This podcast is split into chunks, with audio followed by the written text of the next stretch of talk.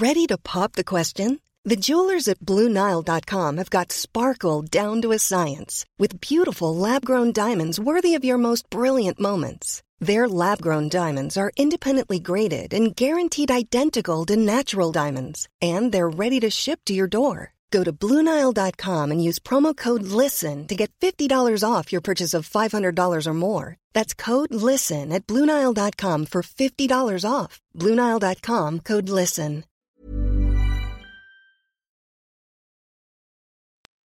Bonsoir, bienvenue dans le podcast Culture PSG du lundi 16 avril 2018. Nous sommes euh, un lendemain de titre, puisque le Paris a repris son titre de champion de France. On va longuement en parler, forcément. On va d'abord revenir sur la rencontre face à Monaco, puisque bah il y a quand même eu quelques quelques trucs à, à dire, enfin à observer, donc à débattre. C'est un score final. On passera ensuite sur le, titre de champion, notamment la place qu'on lui donnera dans l'histoire du club, l'opposition de l'année, euh, la, façon dont il a été acquis, tout ça. Et on finira comme toutes les semaines par euh, le petit point sur les autres équipes du PSG, le hand, les féminines, tout ça. Je m'excuse d'ailleurs la semaine dernière où il y a 15 jours il avait été complètement zappé. C'était indépendant de ma volonté, excusez-moi. Donc nous sommes quatre pour parler de toute cette actualité du PSG. Nous avons euh, l'ami Omar en pleine forme. Salut tout le monde. Euh, nous avons Max qui est lui, lui aussi euh, en pleine forme, j'espère. Exactement, en pleine forme. Salut à Voilà. tous. Max a fini de manger à toute vitesse pour être avec vous, hein, je suis. Et nous avons euh, l'ami Piotr, euh, alias Simon, euh, qui est là aussi. Bonsoir à tous. Voilà, donc on va attaquer direct sur le et bonsoir sur le live aussi avant qu'on attaque. Bonsoir à tout le monde. Euh, on nous demande des nouvelles de Monsieur Martinelli. Euh, L'ami Marty euh, n'est pas disponible en ce moment, tout simplement. Euh, voilà, donc c'est pour ça qu'il n'est pas là. Évidemment qu'il lui est proposé toutes les semaines de participer, mais c'est son emploi du temps qui ne le lui permet pas, tout simplement. Donc PG Monaco. 7-1 hier soir, euh, ben, un score assez lourd, hein, comme vous avez pu le constater, avec alors deux doublés argentins, Lo Celso et Di Maria, un but de Draxler pour conclure, un coup de boule de Cavani et une tête contre son camp de Falcao, contre un but de Ronny Lopez côté monégasque. Voilà, c'est bien ça, c'était juste avant la mi-temps. Ont une très large victoire, donc euh, pour conclure euh, une 17e victoire en 17 matchs cette saison à domicile en championnat. Euh, qui, qui veut se lancer sur le pouls du match? J'imagine que c'est pour moi ou il y a un courageux qui veut y aller? Non, non. ah, Bon, ça sera pour moi donc. Pour. Euh, euh, comment dire? Une rencontre déjà qui a été euh, très particulière dans le sens, enfin pas très particulière, mais un peu particulière dans le sens où le PSG a marqué pratiquement à chaque occasion. C'est pas si courant. Mais on mène à la pause en ayant euh, quatre buts en euh, quatre occasions et demie, j'ai envie de dire. Pareil après le repos, Subasic fait son premier arrêt, je crois, à la 75e ou 78e, quelque chose dans le genre. Bon, donc- Sur Di Maria. voilà exactement. Euh, donc Di Maria sort à la 72e, donc il savait le 71e par là. Bon, je crois que ça veut tout dire en termes de, de prestations adverses et du réalisme parisien qui est terrible. Euh, globalement, sinon, la rencontre a été abordée de façon très sérieuse. Euh, mais je trouve qu'il y a une autre particularité, c'est que j'ai l'impression qu'il n'y a pas eu. En fait, je je ressens pas spécialement un temps fort parisien parce que j'ai eu l'impression dans ce match qu'il y avait assez peu d'action au final. Qu'il y a eu beaucoup de moments où les deux équipes se sont parfois un peu regardées, où Monaco tentait d'exister mais manquait de vitesse. Et nous, au contraire, pratiquement à chaque fois qu'on accélérait, on marquait. Donc ça donne ce score euh, très large à la mi-temps, même si on passe pas loin du 4-2 avec la tête de Ronny Lopez qui, qui passe euh, hors cadre.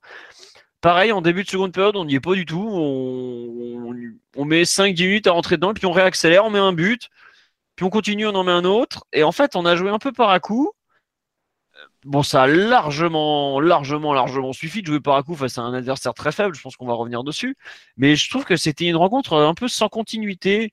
Euh, en conférence de presse, Emery a dit que c'était une, partie où ils avaient été constants du début à la fin.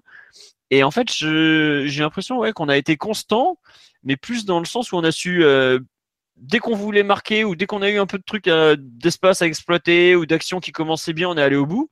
Mais j'ai pas forcément ressenti une, euh, à part les peut-être 10 minutes où on marque trois buts là, forcément une, une domination euh, perpétuelle et outrageuse. Alors c'est peut-être mon ressenti qui est particulier. Hein. Je dis, je dis pas que c'est forcément le bon, hein.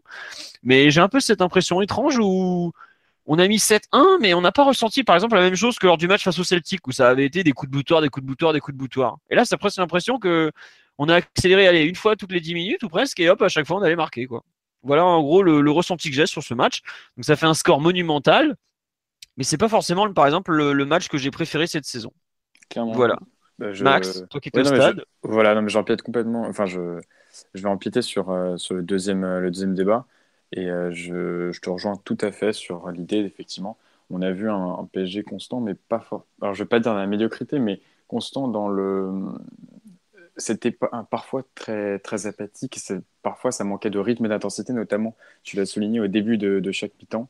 Alors, c'est dur de, commencer une analyse d'un match que tu gagnes 7 ans en disant ça, mais ça donnait surtout l'impression d'un PSG qui comme, euh, comme tu l'as fait remarquer, a accéléré euh, dès qu'il l'a voulu et dès qu'il y avait une brèche, euh, a pu l'exploiter pour ensuite avoir une efficacité redoutable et inscrire ses, ses 7 buts en peut-être 9 occasions, 9-10 occasions maximum.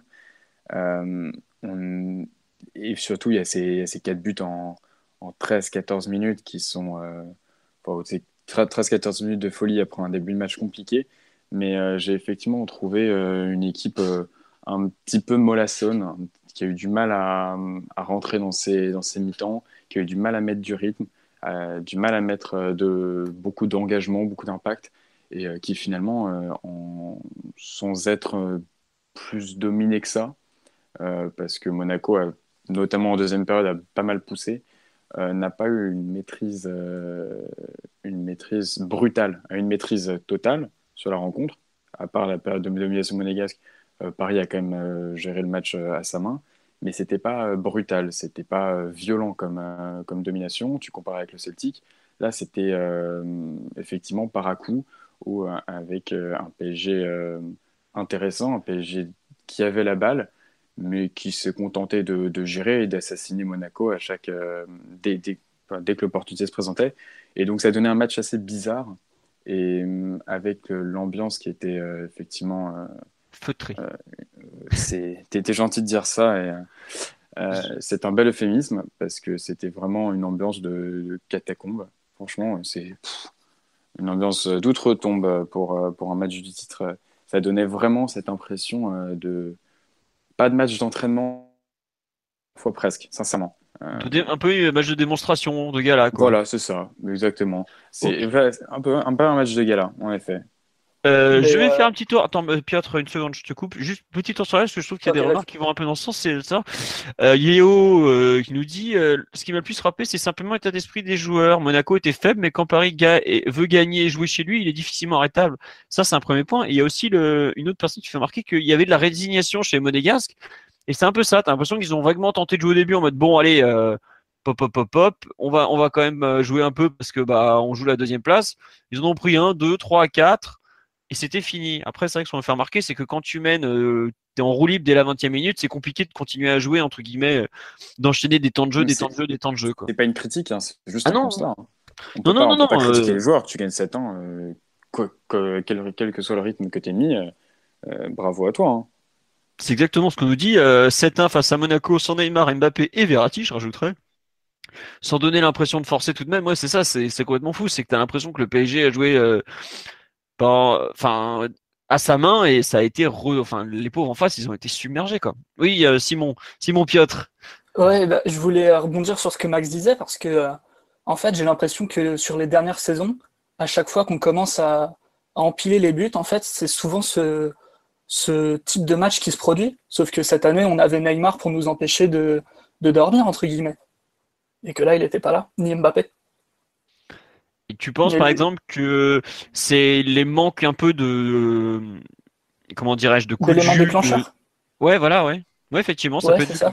Par exemple, le match du Celtic, c'est lui qui euh, toutes les deux minutes tente euh, de déclencher quelque chose, ou un geste, ou un dribble, ou une passe euh, venue d'ailleurs. Et sauf que sauf que ce soir, et depuis longtemps, il est pas là. Et en fait, les autres saisons, c'était un peu comme ça qu'on faisait aussi.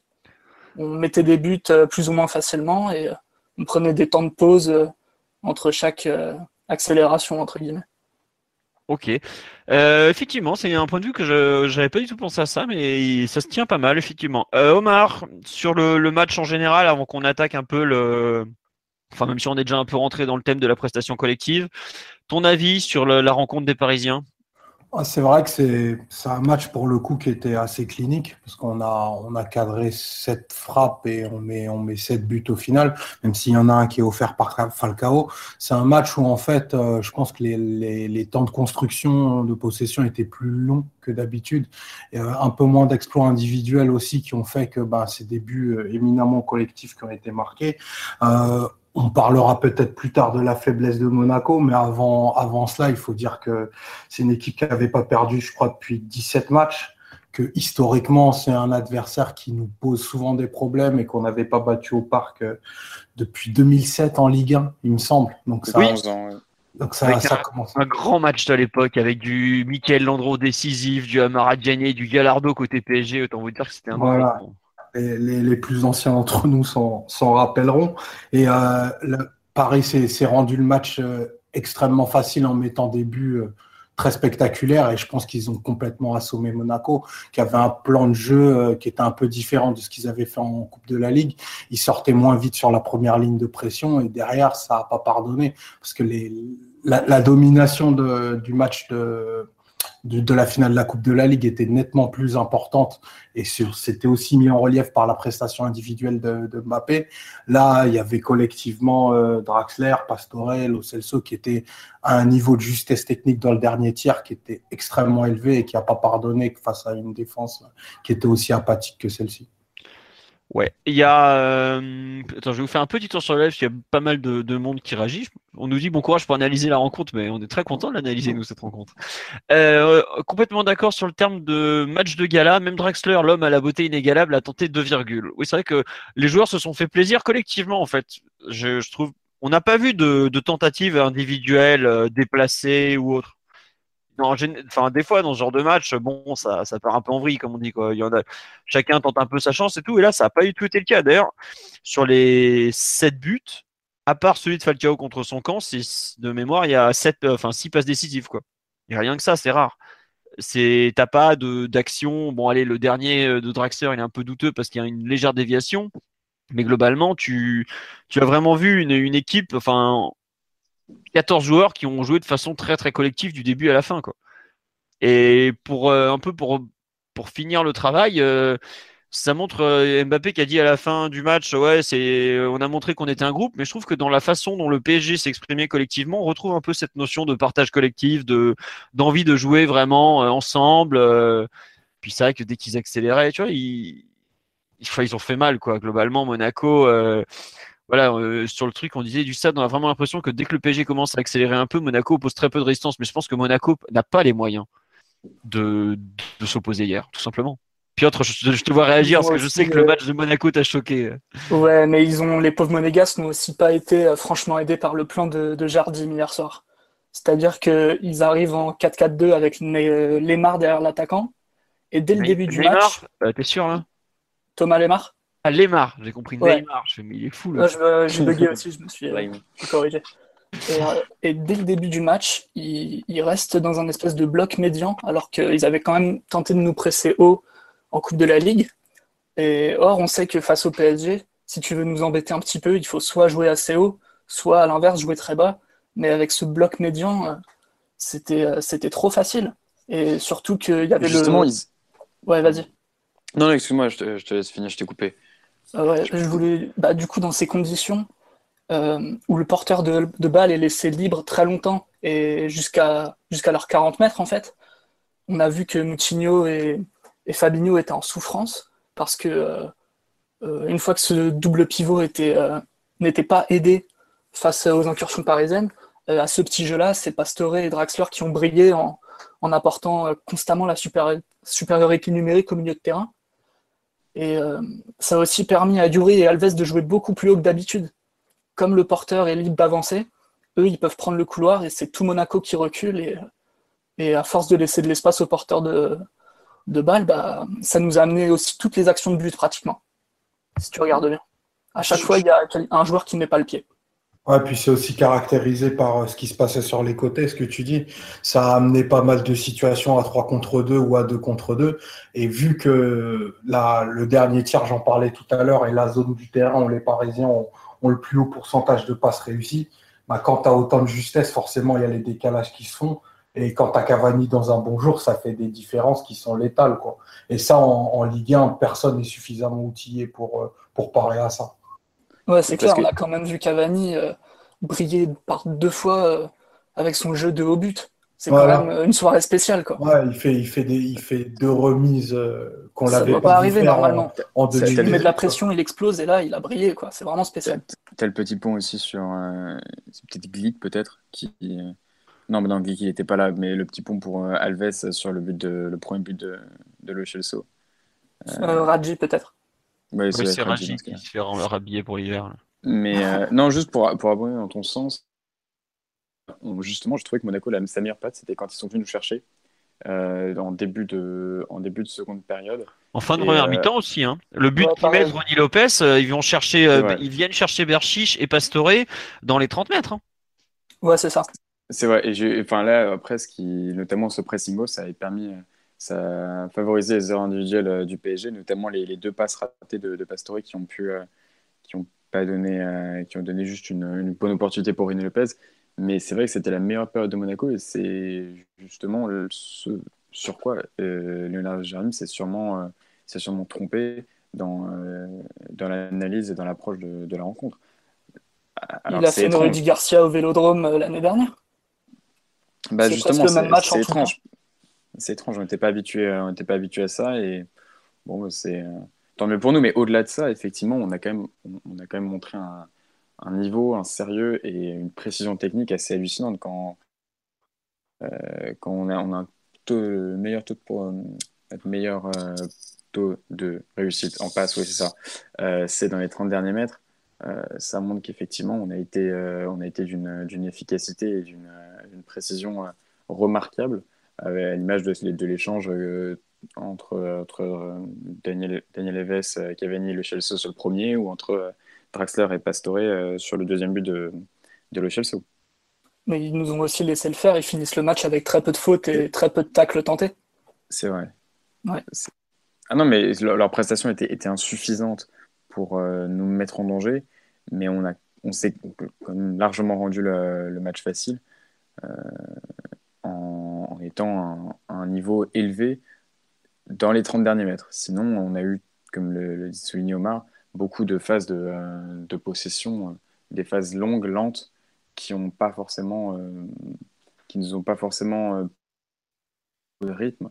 Et euh, l'adversaire également ne nous a pas forcément poussé à, mettre euh, beaucoup de rythme, ce qui donnait ce match un peu, un peu étrange, euh, disputé sur, sur un faux rythme, malgré le, score.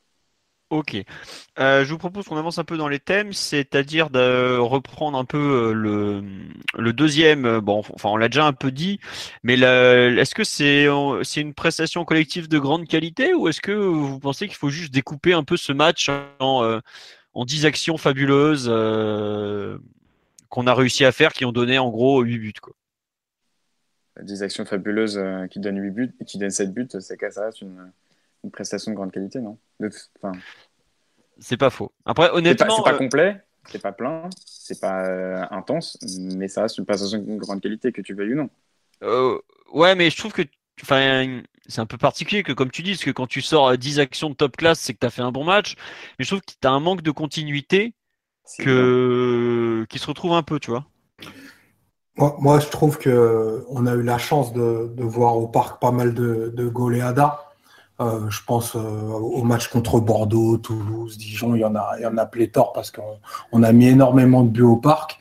Et c'est vrai que même dans la tenue, tenue du match, le score, je trouve, il est un peu hors sol qu'on ait, qu'on ait mis cette buts, en, même en alignant le 11 qu'on a aligné, c'est quelque chose d'assez surprenant parce que les, joueurs et les artistes prépondérants de, cette victoire, c'est des joueurs qui ont fait des saisons euh, au mieux mi-figue mi-raisin, au moins euh, pas très, au, pire pas très abouties.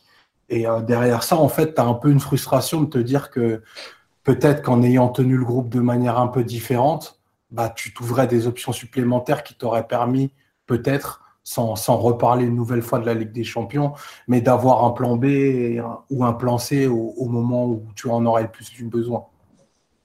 Bah, c'est vrai.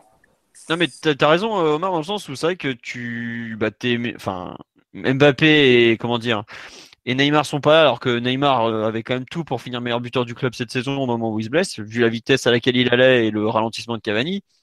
Hier, tu quand même doublé de Lo Bon, euh, c'est pas le meilleur face au but. Je sais pas si vous vous rappelez, une semaine auparavant, ça fera pas Saint-Etienne.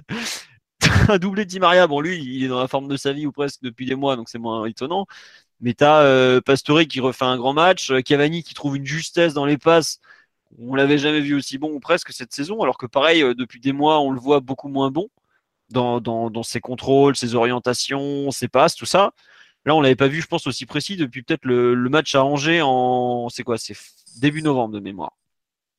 Et tu as, tout un tas de, de, prestations individuelles qui sortent de nulle part et qui, qui te donnent ça. Quoi. Moi, je, je, me sais, je poste la compo sur Twitter, là, ça hurle dans tous les sens, équipe de merde, pourquoi il fait jouer Pastore, pourquoi il fait jouer ci, pourquoi il fait jouer ça? Et finalement, tu obtiens un match euh, bah de, de bonne, voire très bonne facture quand même parce qu'on n'a pas souvent, même si on a souvent mis des cartons au parc, je suis pas sûr qu'on ait réussi euh, des actions aussi abouties que celles qu'on a vues dimanche soir. Le but de Lo le premier, ce qui se passe sur le, le but, euh, c'est assez formidable. même la petite temporisation au départ, et puis après ça enclenche la passe de Cavani, l'appel de Lo celui d'Alves, le double appel axial, il est, il est assez incroyable quand même parce que Enfin, ça rentre comme dans du beurre, alors qu'il y a du, il y a, pas mal de joueurs à cet endroit-là quand même, quoi. Euh, surtout que ça donne aussi l'impression d'un, euh, pas forcément d'un rouleau compresseur, mais d'une euh, prestation collective. Enfin, c'est-à-dire dans le sens où, dans le sens où tous les joueurs ont été impliqués. Il y a eu un niveau d'implication individuelle et donc collective bien plus élevé que lors des, précédentes ou lors des, différentes les différentes branlées qu'on a pu mettre au parc cette saison. Je pense à Dijon. Dijon, c'est surtout le, festival, euh, le festival Neymar qu'on a retenu, euh, et euh, à juste titre. Là où effectivement, avec l'absence de Neymar comme celle de, de Papé, notamment, on a pu effectivement voir une prestation collective, enfin des prestations individuelles et a fortiori une prestation collective aboutie sans que effectivement on ait eu besoin de, forcer. Donc ça, ça l'adversaire et, le, scénario et l'intensité de la rencontre, effectivement, atténue euh, notre jugement sur euh, c'est une prestation de grande qualité et atténue le, score euh, qui était qui paraît un petit peu surréaliste compte, compte tenu des, des, statistiques et de, du rythme de la rencontre. C'est ce qu'on me dit, je, te, je, te, coupe un peu Max, excuse-moi. Euh, dit, euh, waouh, j'ai quand même du mal à comprendre comment on peut trouver que la prestation d'hier était finalement moyenne. Je regarde les actions des quatre premiers buts, il y a quand même des mouvements de toute beauté. Mais c'est, en fait, c'est un peu ce qu'on dit. On est entièrement d'accord que euh, on, ça paraît dur, mais euh, en fait, ce qu'on critique un peu, enfin moi de ce que je comprends de nos petites critiques, attention, hein, on s'est quand même globalement régalé sur les buts et tout ça, c'est plus le manque de continuité un peu au cours du match les actions, je pense que personne d'entre nous dira qu'elles sont, elles sont pas belles ou pas bien construites. Même le but de Cavani, le, ce que fait euh, Berchich, Draxler, le centre, le coup de tête, tout est superbe. On parle même pas du deuxième but de Lo avec l'enchaînement d'extérieur pied droit. Euh, celui de Draxler, celui de Pastore, la tête de Lo qui coupe bien au premier poteau, pareil, c'est magnifique. Honnêtement, hier on met 7 buts, Bon, il y a le but de Falcao, euh, blablabla. Euh, bon, c'est encore un coup de arrêté contre son camp. Bon, voilà. Mais les six autres, ils sont franchement, franchement à montrer euh, dans les écoles de football. Au stage Jean-Michel Larquet. Par exemple, pour apprendre à frapper la balle. La frappe de balle est très importante, Max. Donc voilà, non, honnêtement, c'est un peu le, le, paradoxe de ce match, c'est qu'il y a des buts et des actions collectives d'un niveau extraordinaire, et quelque part, il y a peut-être un peu, en fait, la substance même du match, les 90 minutes, sont peut-être, euh, sont pas, pas se justifie, ne se justifient pas forcément dans le score. C'est ce que la thèse qu'avait Omar tout à l'heure et à laquelle je souscris totalement. Après, euh, pour, juste rajouter un point là-dessus, en fait, c'est tout à fait normal qu'il y ait, il y ait de la discontinuité dans, dans ce qu'est capable de faire ce 11, parce qu'au final, si tu as, as, deux tiers des joueurs qui ont très peu de vécu en commun. Donc, ils ne peuvent pas sortir une prestation aboutie de 90 minutes euh, ensemble. Tu, tu vois, tu as, des hommes qui étaient, qui étaient là contre Saint-Etienne qui sont transfigurés parce que ben, le, le match tourne en leur faveur et, et c'est plus simple pour un joueur professionnel, je pense, d'évoluer dans ce confort-là. Mais euh, voilà, c'est je pense qu'il y, y, a un peu de légitimité. C'est normal qu'ils ne fassent pas une une prestation super aboutie, même si, euh, comme tu le rappelais tout à l'heure, on est en train de parler d'un match qui s'est, sanctionné par sept buts. Quoi. Mm. Mais c'est, fou, honnêtement, à quel point. Euh, tout, s'est bien en, tout s'est mis en place parfaitement pour le PSG. Parce que aucun des joueurs n'avait envie d'être sacré euh, devant sa télé samedi dernier après le match à saint Et ça s'est vu dans le match à saint Personne n'avait envie de le jouer. Là, ils étaient vraiment concentrés. Tu regardes même pour, pour un peu pour tester la concentration du PSG, tu regardes le nombre d'erreurs individuelles. Et hier, tu n'en as pas beaucoup d'erreurs individuelles au final. Tu as deux, trois conneries, genre la passe de Pastore pour Ronnie Lopez, là où il a failli lui filer une, une passe décisive. Mais c'est un peu une, euh, une erreur dans la nuit, tu vois, il y en a pas beaucoup, puis ça fait partie du jeu de Pastore, il fait pas des trucs très logiques, quoi. Mais euh, tu as euh, globalement un PSG concentré qui avait envie de finir, qui avait envie d'offrir un beau spectacle, et je trouve que ça s'est parfaitement retrouvé dans les buts. Et après, évidemment, ils n'ont pas été à fond tout du long parce que il n'y a pas besoin, et puis ouais, voilà. Tu veux en mettre 12, t'en mets 12 hier. Exactement. les joueurs avaient l'air un peu surpris eux-mêmes de, leur efficacité, quoi, comme s'ils n'en revenaient pas. Mm. Et à Après, ils ont raison. Là, hein, le match, euh, ils n'allaient pas, ils pas non plus se tuer à la tâche, en fait. Quoi. Ouais. Euh, sur la dit, il faudrait bien comprendre qu'au-delà de, voir au-delà des buts en 20 minutes avec un peu plus de justesse côté Ménégas, qu'on prend un triplé de Lopez entre la 40e et la 60e. Alors même si ça finit à 7-1, tout n'est clairement pas rose. Oui, après euh, Monaco quand même euh, la deuxième équipe dans Ligue 1, ils n'avaient pas perdu depuis novembre, c'est aussi normal qu'ils les mettent en difficulté. Faut pas il y a un adversaire à considérer malgré tout. Eux, leurs soucis à Monaco ont surtout été défensifs. Offensivement, ils ont eu quelques occasions, à présent dont trois, c'est pas non plus pour une équipe qui a quand même des joueurs comme euh, Lemar, euh, Falcao, même Ronnie Lopez qui marche sur l'eau depuis des mois. C'est pas non plus exceptionnel d'avoir trois occasions au Parc des Princes, quoi. Surtout face à un PSG qui était un peu endormi et qui, qui à qui manquait le joueur le plus important du milieu, surtout. Je pense que collectivement, on a un peu fait le tour. Euh, on va juste s'arrêter un petit peu sur les individualités. Est-ce qu'il y a des noms, enfin des joueurs que vous avez envie de retenir euh, sur cette rencontre? Ou pas d'ailleurs Bon, vous personne, Non mais si voilà, c'est personne. Vas-y Max, vas-y, vas-y. Bah, moi, je vais retenir euh, d'abord celle parce que j'ai eu la chance hier de faire de faire les notes et j'ai pas pu en parler suffisamment. Les notes, t'es un peu frustré parce que tu mets deux, trois lignes. Ah, mais si tu fais les notes dans le métro, c'est ton problème. Hein.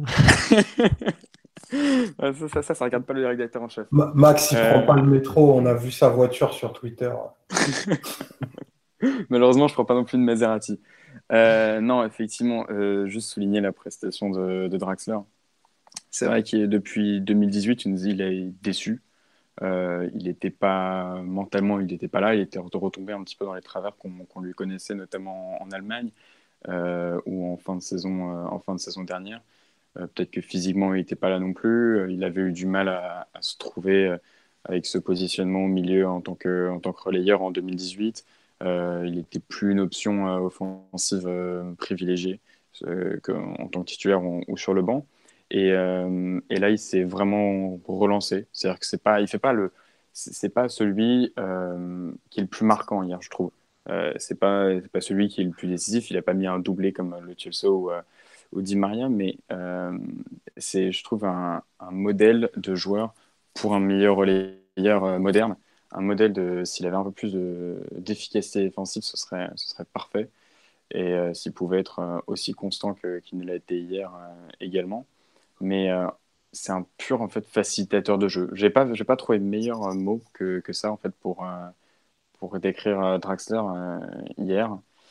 Il a été tellement propre, tellement surtout intéressant. À chaque chaque prise de balle était servait à quelque chose. C'est-à-dire qu'il n'y avait pas de touche de balle inutile. les contrôles orientés, toujours la tête, enfin une course vers l'avant, chercher la meilleure solution disponible on était, voilà, il a, vraiment fait un match complet, euh, un match intéressant pour un milieu du, pour un milieu du PSG. Euh, et un match plein de plein enfin plein d'initiatives, un match entreprenant. Donc euh, donc voilà, saluer saluer sa prestation. Il aurait pu marquer sur un, magnifique ciseau retourné made in Cristiano. heureusement, il a été récompensé en, en, fin de match avec son but qui finalement et le, juste le simple aboutissement d'une prestation, euh, d'une prestation accomplie. Donc, euh, donc voilà, bravo, euh, bravo à lui. J'espère qu'il a, il a la tête à Paris pour l'année prochaine et qu'il a peut-être eu des, fourmis dans les jambes à l'idée de, de, travailler sous les ordres de, de Toural. Ouais, on en parle justement sur le, sur le live là de, du fait que, bah, que il a probablement un avenir à Paris, euh, même si Emery n'était pas du tout allié, au, enfin, je voulais pas s'en séparer. Non, c'est plus, euh, on nous dit hâte que Tourelle en fasse un joueur constant au très haut niveau. Bah ça, après, faudra déjà voir comment il compte le faire jouer, à quel poste, ce qu'il en fait, tout ça, parce qu'il faut pas oublier que Drexler, il va jouer avec l'Allemagne. Et il va rentrer, euh, la Coupe du Monde se finit le 14 juillet ou le 15 juillet, je crois, je sais plus, un des deux. Le 15. Euh, le 15, voilà. Euh, à mon avis, on va pas le revoir en septembre, Pépère. Hein. Il faudra voir comment on va organiser, comment l'équipe va s'organiser, comment, bref. À voir. Mais effectivement, oui. puis même, est-ce qu'il va rester comme milieu relayeur? Moi, je suis comme toi. Dans le, dans, dans la partie offensive du poste, il, il, a, il, il fait des récitals.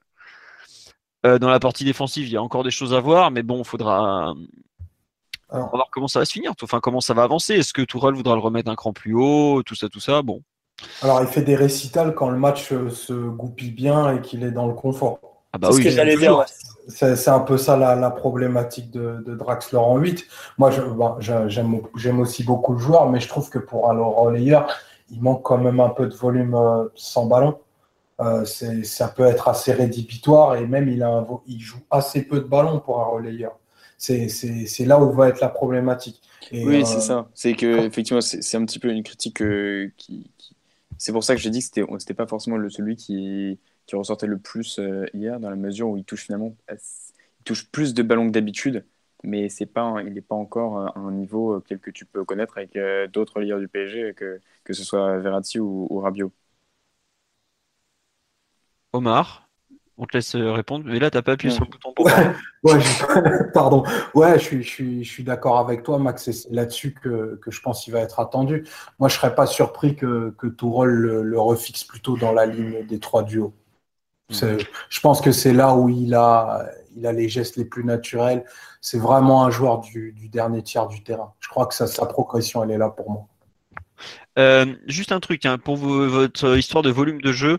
Hier, par exemple, il touche 73 ballons contre Monaco. Euh, Pastore, qui joue un cran plus haut, on touche 71. Mais par exemple, Alves, qui jouait arrière droit, on touche 83. Alors, Alves, joueur numéro 1 sur les ballons touchés. Et un mec comme Lo Celso, on touche que 61. Alors, certes, il est sorti avant la fin, mais je pensais qu'il aurait touché plus de ballons que ça. Il a joué très haut quand même, Lo Celso, pour euh, toucher autant de ballons que les autres.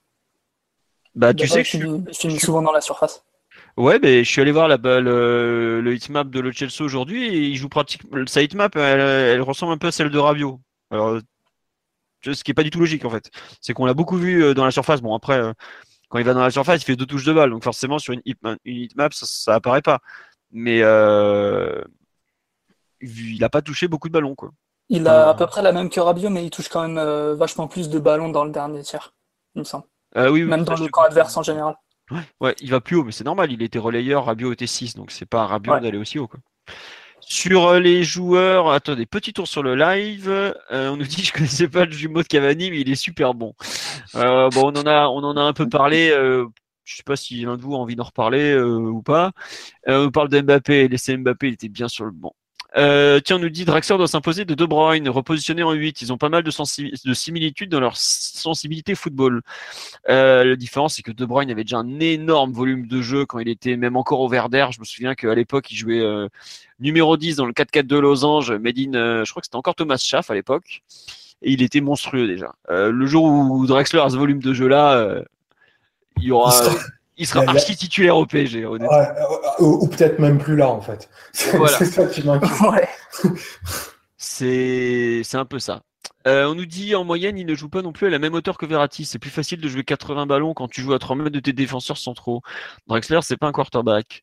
Euh, oui, oui, c'est sûr. Mais après, il y a aussi la façon dont tu attires le ballon qui, qui aide. par exemple, Pierre Pastore joue plus haut que lui et il touche deux ballons de moins seulement. Donc il y a, aussi la façon dont le joueur va savoir attirer le jeu, va savoir être euh, en permanence euh, lié au ballon ou pas. Lui, on sait qu'il a un peu tendance à disparaître des matchs et je pense que ça se rejoint aussi, comme tu dis, Omar, dans, son jeu sans ballon, par exemple. Après, pour un relayeur de ce type, c'est mieux d'avoir quelqu'un devant lui du style de Pastore qui est capable de décrocher derrière lui et qui va être son relais privilégié pour toucher les ballons, plutôt qu'un un gauche du type Neymar, qui, lui qui lui est, Enfin, il, il, il, aime pas trop être emmerdé dans, dans, le, dans le côté gauche.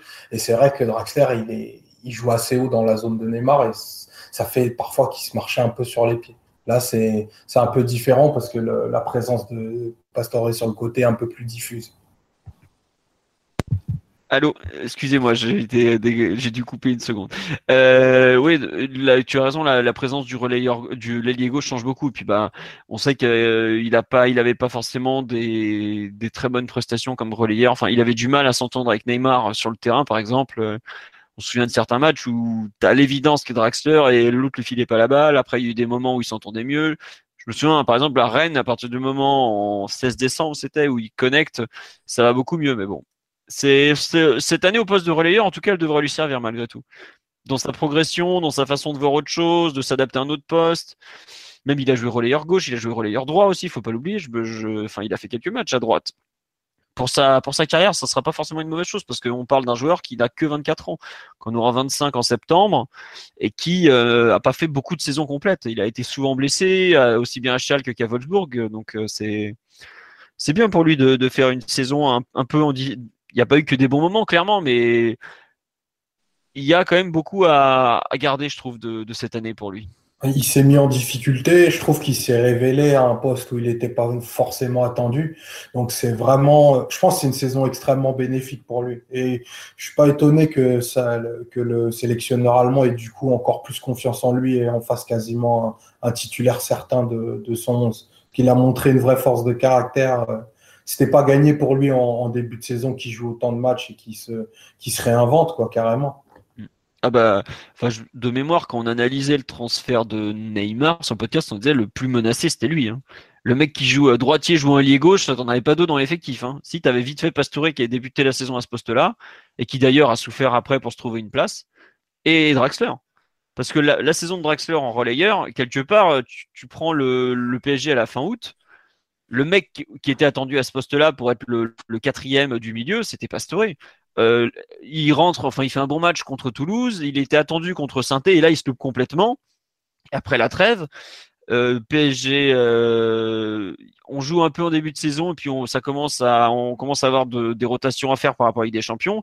C'est là où Emery le lance en relayeur contre Bordeaux le 30 septembre et qui prend sa place. Mais sa, saison, elle ne se joue pas à grand chose au final. Mais il a eu l'intelligence de savoir se réinventer dans un autre rôle, quoi. Et c'est tout à son honneur d'ailleurs. Ah bon. Euh, Omar, Piotr, j'imagine qu'on a un peu. Euh, oui, Omar, oui, tu viens de parler. Max, Piotr, euh, je pense qu'on a un peu fait tour sur Draxler. Il y a. Est-ce qu'il y a un autre joueur que vous voulez sortir du lot sur ce PSG Monaco? Ouais, ouais, moi je. je mets. J'ai pas. J'ai adoré dans l'ensemble la prestation de, de personne. Tant Monaco nous a facilité la tâche. Donc c'est un peu compliqué de tirer des conclusions à partir de ça. Mais j'ai bien aimé le retour euh, en confiance de Lo Celso, qui avait été sacrifié au Bernabeu, puis euh, il avait un peu disparu depuis ce moment-là. Et il est revenu euh, en forme, en confiance, et il met un doublé assez inattendu. Et j'ai été content de, voir qu'il pouvait réexister en tant que relayeur de cette équipe. Voilà.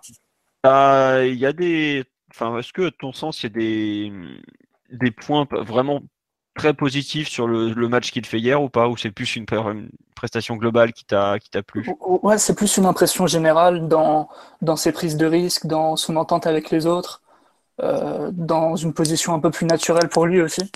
Et ça faisait un moment qu'on l'avait pas vu à, ce niveau-là, vraiment. Hmm.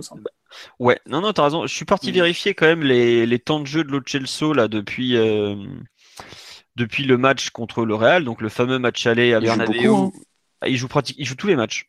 Il joue absolument tous les matchs. Mais, euh, la différence, c'est qu'il est passé de 90 minutes de jeu à 25, 50, 60, 70. Et puis, et puis il n'y a quand même pas l'impression qu'il était laissé. Hein. Aussi, oui. Non, globalement, il y a eu un vrai rebond et c'est vrai qu'il faut le noter. sa plus grande fan commence à désespérer, mais là, tout va mieux. mais c'est vrai qu'il a montré beaucoup de, de caractère et de personnalité. De caractère pour rebondir et de personnalité dans hier. Euh, il a montré davantage de, de, choses et pris davantage d'initiatives que, que d'habitude. Euh, notamment donc ces, ces, deux courses vers l'avant euh, dans sa combinaison avec Daniel que sa, sa, sa, montée dans la surface pour reprendre la tête. C'est pas des choses qu'on lui voyait ou qu'on lui voit faire d'habitude. Peut-être que le, il a joué un peu plus libéré, un peu plus en, confiance, et, et c'est bien pour lui. Hein. Ouais. Après, Enfin, c'est marrant, c'est que au départ, tu t'imagines pas forcément qu'il va il va comment dire, il va être un relayeur droit quoi. C'est ça qui est, marrant, c'est que de par son profil, surtout quand tu as déjà Verratti dans l'effectif, lui il arrive en tant que 10, tu te dis peut-être plutôt un relayeur gauche. Et finalement, euh, Bastani, il a beaucoup joué relayeur droit. Je pense que c'est le poste auquel il a le plus joué, malgré la série de début janvier euh, jusqu'au 14 février devant la défense. Mais euh, il y a, il y a finalement, euh, ça, lui aussi comme Draxler, il a su faire parler sa polyvalence pour gratter du temps de jeu un peu partout, quoi. Et je pense que lui particulièrement cette saison va lui servir, quoi. parce que il est pratiquement à 2000 minutes de jeu au PSG, je parle, donc c'est plutôt bien parce que dans le club parisien, 2000 minutes de jeu, ça te place à peu près au, au niveau de. Attendez, je vais vous dire ça tout de suite. Bougez pas, parce que j'ai les minutes qui arrivent. Qu'il est devant Meunier. Voilà, 2000 minutes de jeu, ça vous place entre Berchiche et Meunier. Devant Pastore, Mota, euh, genre de peur. Voilà. Euh, par exemple, un Draxler est à 2428. Euh, hein. il est sachant, sachant qu'il est, le chasseur a vraiment commencé sa saison à partir de d'octobre, octobre-novembre. Ouais, ça fera une titularisation de mémoire, c'est PSG 3 29 novembre. Voilà. Euh... Juste, tiens, un truc sur euh, Lo Celso, on nous dit euh, Lo Celso est bon hier car on n'est pas agressé au milieu. Regardez les matchs avec très haute intensité dans son secteur. Giovanni a coulé Lyon, Real, saint la semaine dernière.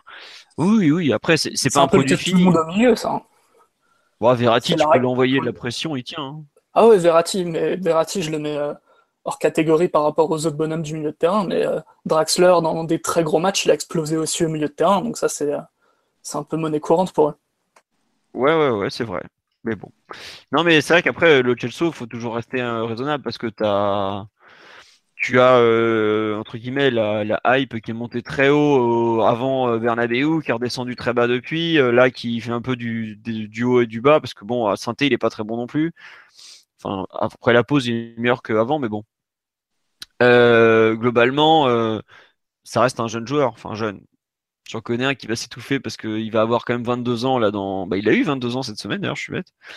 Tu, tu as de la, une progression à, à continuer pour euh, espérer avoir un vrai rôle au PSG à l'avenir quand même quoi.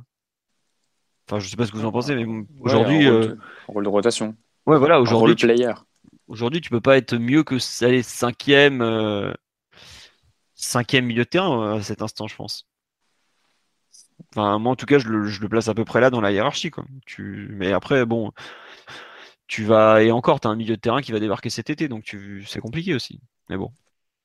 Sur le match, il y a d'autres joueurs que vous voulez retenir ou pas? Moi, je saluerais euh, rapidement et brièvement euh, l'extraordinaire euh, motivation de Daniel Alves. C'est rafraîchissant de voir un, joueur de 36 ans autant s'arracher après avoir gagné autant de titres, euh, ça fait même peur de voir qu'il était autant déterminé par les choses. Bon, ça le fait faire quelques cagades et oublier de défendre, mais bon, à, mon sens, c'est plus du tout un latéral droit et ce déjà depuis au moins trois ans. Mais je trouve qu'il il a, amené quelque chose à, ce groupe-là dans le terme de, pardon, dans l'envie de se dépasser et de gagner.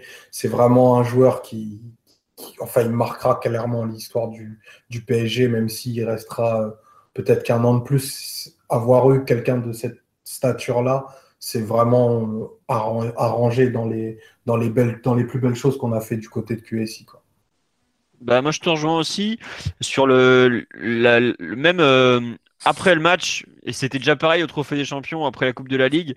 Le mec, il gagne un truc, il est content. Il s'en fout que ce soit la Coupe de la Ligue. Tu pourrais lui faire gagner un tournoi je pense qu'il serait tout content pareil. C'est incroyable. Et non, mais c'est complètement malin. Enfin, le type a quand même gagné trois fois la Ligue des Champions, si je ne me trompe pas. Il est champion de France avec 17 points d'avance. c'est une équipe qui fait un match de cadavre. Enfin, il faut quand même le dire, ils font un match de cadavre hier, Monaco. Et, tu as une rage à, un moment, c'est sur avec Georges, je crois qu'il se chauffe à moitié. Mais il a deux doigts de lui arracher la jambe. Alors qu'il y a déjà 5, ou 6-0, euh, tu envie de dire, mais c'est bon, c'est plus la peine, hein, tu peux tu, peux t'arrêter, Dany. Hein. Ils reviendront pas, hein, surtout vu le niveau aujourd'hui là. Mais ouais, l'envie qu'il a permanente est assez folle. Après, je suis d'accord avec toi. Bon, on va peut-être falloir changer de, le changer de poste, quoi. Ça fait partie des joueurs qui sont en difficulté défensivement. Hier encore sur le but de, de Ronnie Lopez, il est, il a, il a quoi, 20 mètres de retard ou pratiquement quoi. Ça fait beaucoup pour un mec. Euh, comme ça, quoi. Mais bon. Non, mais juste pour finir sur les joueurs sur ce PSG Monaco, il y a un, je voudrais un peu saluer quand même le bon match de Marquinhos parce que ça fait un certain temps que ça, ça n'était pas arrivé et il a été franchement catastrophique à Sainté, mais peut-être un des plus mauvais matchs de défenseur central qu'on ait vu cette saison. Et hier, il fait quand même euh, trois très très très bonnes choses en première mi-temps. Bon, il, sauve, Thiago, Silva de l'humiliation euh, suprême. Ouais, voilà. L'intervention sur, euh, sur la frappe de Falcao. Ouais. ouais. ça m'a fait penser à, ce que disait Simon la semaine dernière d'ailleurs. Marquinhos à l'ancienne. Ouais, exactement. Exactement. Et puis même, juste avant, il y a un début de match, je crois que c'est encore à 0-0, il coupe un contre en passant très très bien devant Falcao, alors que ça pouvait être bien bien dangereux. Et pareil, sur un corner, il ça revient, il y a une grosse frappe qui part dans le paquet et c'est lui qui la sort. Donc euh, des bonnes choses, mais bon, tout n'a pas été parfait. Mais globalement, euh, il faut, je trouve, saluer son, bon rebond, en tout cas. Ah, c'est vrai que on nous parle de Alves. Euh, effectivement sur le but de Ronnie Lopez, il avait été touché à la jambe juste avant. Peut-être que ça a joué. Effectivement, on peut, il faut pas oublier ce détail. Et on nous dit aussi sur Alves le moment où il hurle comme un fou quand le ballon sort en touche. Mais après, je trouve ça fait partie du joueur, voire du personnage Alves. Même les joueurs, ils le disent euh, qu'il est complètement fou, mais je crois que ça, va avec. Il nous parle aussi du bon match Areola. Ouais, bah, il fait un, arrêt important à 4-1, puisque ça peut 4-2, ça change quand même pas mal de choses. Non, globalement, ils ont tous fait un bon match. Quoi. Areola, d'ailleurs, c'est à souligner depuis sa, sa master boulette euh, du, du, du Groupama Stadium. Il sort des matchs de, très bonne facture et il fait souvent l'arrêt qu'il faut. Pour moi, c'est une vraie progression pour lui depuis, depuis quelques mois sur cette phase-là de, son jeu. Il, a, est beaucoup plus fiable que, que ne serait-ce qu'en fin d'année dernière ou même en début de cette année. Je trouve que c'est aussi à souligner. Ah bah, il va falloir avoir les, les, reins solides hein, pour dire que le poste de gardien est, une priorité, est la priorité euh, au mercato. Bah déjà, enfin, sachant que tu as déjà Mota remplacé, euh, dire que la priorité c'est un gardien, enfin, ça, je trouve que ça n'a pas de sens. Aujourd'hui, tu as, un joueur qui va partir à la retraite, donc ta priorité c'est forcément de le remplacer lui. Quoi. Le Areola, si tu touches à rien, il est encore là l'année prochaine et tu peux partir avec, tu vois ce que je veux dire. Ah, mais je, suis complètement d'accord avec toi. Hein. Je sais qu'on je vais pas inviter dans le podcast des mecs qui vont me contredire, je sais pas quoi. Euh, non, on se moque justement de Piotr sur la, il disait la fameuse phrase sur euh, Marquinhos, je le vois pas refaire un sauvetage de ce type. Mais bon. Si, si, si. Et euh, on nous dit aussi, Areola ne cesse de gagner des points. Mais moi, comme je l'ai écrit, je crois que je l'ai écrit, c'était il y a une semaine, au PSG, il a de plus en plus de voix qui sont en sa faveur. Et à savoir euh, que c'est pas le poste de gardien, c'est pas une priorité. Notamment Tourelle, euh, tout ce que j'en sais, lui, il a clairement pas mis un gardien de but dans ses priorités. Lui, euh, un 6, un arrière gauche, un relayeur, ce genre de truc, ça l'intéresse beaucoup, beaucoup plus que de prendre un nouveau gardien. Surtout vu le prix des gardiens cette année. C'est un poste qui est en train de flamber en termes de tarifs. C'est compliqué. Hein. Au Black, c'est 100 millions. Un, un Allison, le, boss de la Roma, là, celui qui était dans la piscine il y a trois jours, il a encore dit aujourd'hui très clairement non, non, mais il n'est pas à vendre, c'est même pas la peine de venir me demander. Alors après, bon, c'est ce que ça veut dire dans le football, hein. tu mets un prix, puis bizarrement, les gens deviennent à vendre. Mais c'est pas, ça, ça coûte très cher un gardien. Est-ce que le PSG aura les moyens de faire venir euh... Courtois? Ouais, même Courtois, je suis pas sûr que Chelsea ait envie de commencer la saison. Peut-être, mais à un an de la fin de son contrat, euh, s'il veut partir. Euh, Chelsea disait qu'il préférait le, le, voir partir gratuitement que, que de le libérer cet été. Oui, c'est normal. Mais c'est normal. Ils ne veulent pas, se, veulent pas se laisser marcher sur les pieds avant de négocier. Mais euh, à un an de la fin de son contrat, ça reste un, très bon gardien qui peut donner satisfaction à, au très très haut niveau, qu'il a déjà connu le très très haut niveau, et qui euh, effectivement pourrait être euh, disponible et en plus selon son bon vouloir. 25, 25 ans, c'est très jeune pour un gardien. Continuer, à continuer le travail avec Areola et, le voir progresser, c'est quelque chose de, probable. C'est là-dessus, moi, je te rejoins, Philo. Pour moi, c'est pas. mais ce sera pas, une... pas la priorité. Si, si, si, on n'a que 100 millions à mettre, parce que on ne sait pas ce qui va nous tomber sur la tête euh, vendredi, si quelque chose nous tombe sur la tête. les priorités sont plutôt dans la refonte du milieu de terrain et, trouver des joueurs qui, qui fit à Tourelle euh, totalement dans, ce qu'il voudra mettre en place. D'ailleurs, juste pour finir sur Areola, deux choses. Cela vous nous dit je, ne suis pas fan, mais je rejoins Omar, il a passé un cap. Moi, je trouve qu'il y a un vrai cap qui est franchi depuis le rebond après Lyon, clairement. Et honnêtement, après Lyon, j'étais là, wow, c'est chaud ce qu'il nous a fait quand même. mais bon, il y a ça, et surtout la joie qu'il avait hier au moment de fêter le titre. Tu voyais que c'était quelque chose qui lui tenait vraiment à cœur, plus que les autres. Hier, des mecs qui ont été sacrés pour la première fois champion, il y, en a, il lui, parce que bon, en 2013, ok, il est là, il joue un demi-bout de match, bon voilà. Draxler, parce que bah, quand t'es formé à Schalke, t'es jamais champion, c'est la base. Ça, c'est cadeau pour le derby d'hier. Euh, Meunier, mais je crois que Meunier avait déjà été champion en Belgique, mais lui, il n'avait pas encore été champion avec le PSG. Euh, qui n'avait jamais été champion en Argentine, forcément, parce que Rosario Central n'est pas un club dominant. Berchiche. Bah, Berchiche, évidemment. Mais Yuri, lui, bon, il peut faire une bonne bagarre, un titre de champion. Il est tout le temps content, Yuri. non, Yuri, il voulait plus se battre avec Tillmans ah, qu'être champion de France. Extraordinaire scène où il a deux doigts de se, ah, avec le belge alors qu'il mène 7-1 dans un match où il reste 30 secondes. Quoi. Enfin bon, c'est comme ça. Euh, tiens, on nous parle du désaveu d'Antero Henrique sur live. On y reviendra, tout ça, c'est la politique du club. Il se passe encore plein de choses en ce moment. Et quand Neymar pas, il vient à Paris, en général, il se passe encore plus de choses. Euh, juste bah, sur le live, sur le live, non sur le match, je pense qu'on a fait le tour. Euh, moi, les quelques joueurs dont je voulais parler, je vous en avais parlé. Euh, on va s'arrêter là sur ce PSG Monaco qui s'est quand même fini sur un très gros score. Faut quand même du huitième titre de champion. On va parler du huitième titre de champion puisque la FFF vient de communiquer et nous annonce que le titre de 1993 nous est enfin redonné. Il était temps. Enfin, donné d'ailleurs, tout court. Non, c'est pas vrai. Non. je, vous aurais coupé là. Je oh là là, attendez, il y a beaucoup plus important. c'est ce scandale, ça, depuis des années, on, bref. Bref, c'est un sujet douloureux. Les, les plus jeunes d'entre nous ne peuvent pas comprendre, mais les anciens savent à quel point ce titre de 93 est, un scandale absolu. Ah, les, titres, les titres qui sont donnés par les tribunaux, moi perso, j'adore. Voilà. Moi, tu les connais. euh, c'est donc le, officiellement le septième. Voilà, on est obligé de, dire ça. C'est le septième. Euh, thème un peu banal que j'ai mis, c'était quelle place lui donner dans l'histoire du club? Donc, il y a le PSG était champion en 86, premier titre, 26 matchs sans défaite, Gérard Roulier, Luis Fernandez, extraordinaire équipe, ça fait Souzic. En 94, le chef-d'œuvre d'Arthur Georges, avec une équipe euh, bah, complète dans toutes les lignes, basée sur l'ossature de l'équipe qui qui va faire cinq demi-finales d'affilée avec euh, Paul Le Guen capitaine cette saison-là, si je me trompe pas. Ah, invaincu à domicile aussi, non, il me semble. Euh, il me semble que les deux ont été invaincus à domicile. Oui, Tu as raison, parce que dans les années 2000, à chaque fois qu'on paumait un match à la maison, je me disais bon, bah le titre, c'est pas pour cette année. voilà. 2013 euh, avec le, premier titre de QSI, euh, l'Air Zlatan qui commence, et ensuite bah, 2014 la confirmation avec un titre un de mémoire assez simple. le, premier titre de la philosophie. Voilà, le premier titre de la philosophie de jeu. 2015 plus compliqué face à l'OL de Fournier et l'OM de Bielsa. 2016, euh, la, balade euh, avec euh, Zlatan qui s'en va à la fin, les 31 points d'avance, des raclés à tout le monde et le 9-0 à 3. L'année dernière, bah, ça a un peu merdé.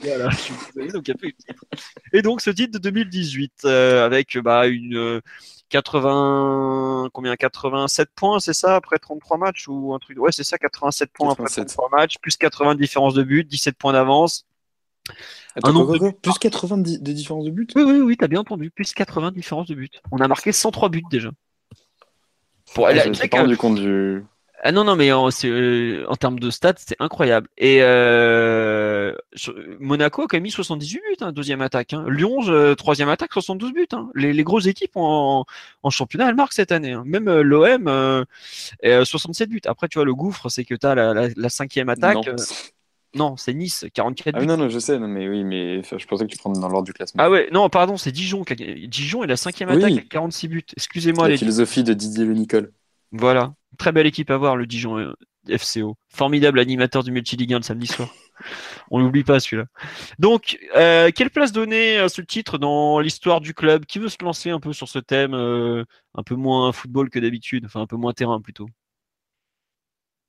Bah, vous battez pas. Hein. C'est l'unanimité, donc. Ouais, non, bah, je crois que je peux me lancer, moi. Non, non, non, vas-y, mais je, veux bien, je veux bien essayer. Vas-y. Euh, sachant que je me souviens que la dernière fois, j'avais fait le, thème. Enfin, je me souviens euh, faire le thème il y a deux ans euh, du quelle place accorder ou quelle, quelle place accorder au titre de champion hein, quand on, avait, on venait de gagner 9-0 à 3. alors écoute, quelle place lui donner dans l'histoire du club, c'est un, peu, un peu compliqué. Tu es quand même 7 titres de champion, tu te rapproches des, records, tu te rapproches de Saint-Etienne, tu viens d'égaler donc tu te rapproches quand même de l'élite en termes de, résultats nationaux. Euh, évidemment, ça, ne peut pas être anodin. Maintenant, euh, vrai qu'on parle euh, d'un titre qu'il va falloir agrémenter de records pour lui donner une saveur euh, particulière. Il y en a qui ont été effectivement enjolivés parce qu'il y avait ces, ces, matchs sans défaite, parce qu'il y avait ces beaux résultats en Coupe d'Europe, parce que tu avais une grosse et que tu as eu davantage d'émotions, euh, davantage de saveur, davantage de labeur pour aller euh, chercher ce titre. Euh, on est un peu sur le même schéma que celui d'il y a deux ans. donc effectivement, une forme de, balade et de, logique, de logique implacable avec des, des goleadas à l'appel et, et, simplement la recherche d'un record un peu, un peu historique, le nombre de buts marqués, je ne sais pas, la, meilleure défense, je pense que c'est de toute façon mort. C'est mort, c'est mort, c'est fini. on a déjà pris 23 C'est 21, non? Ouais, on en a. C'est 19 ou 21, je sais plus, et on en a déjà pris 23. Il y a l'air moderne et tout. Bon.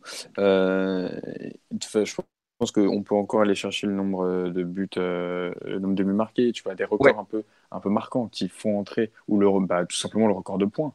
Euh, je on, peut, on peut aller chercher les, les 99 points. Et on peut même aller chercher 102, 102 je crois. 102, il, reste 5, matchs. Donc on peut aller chercher 102 points. Euh, la barre mythique des, des 100 points, ce serait, euh, ce serait énorme. Et pour le coup, là, ça ferait, euh, ça agrémenterait le titre d'une, d'un vrai renom.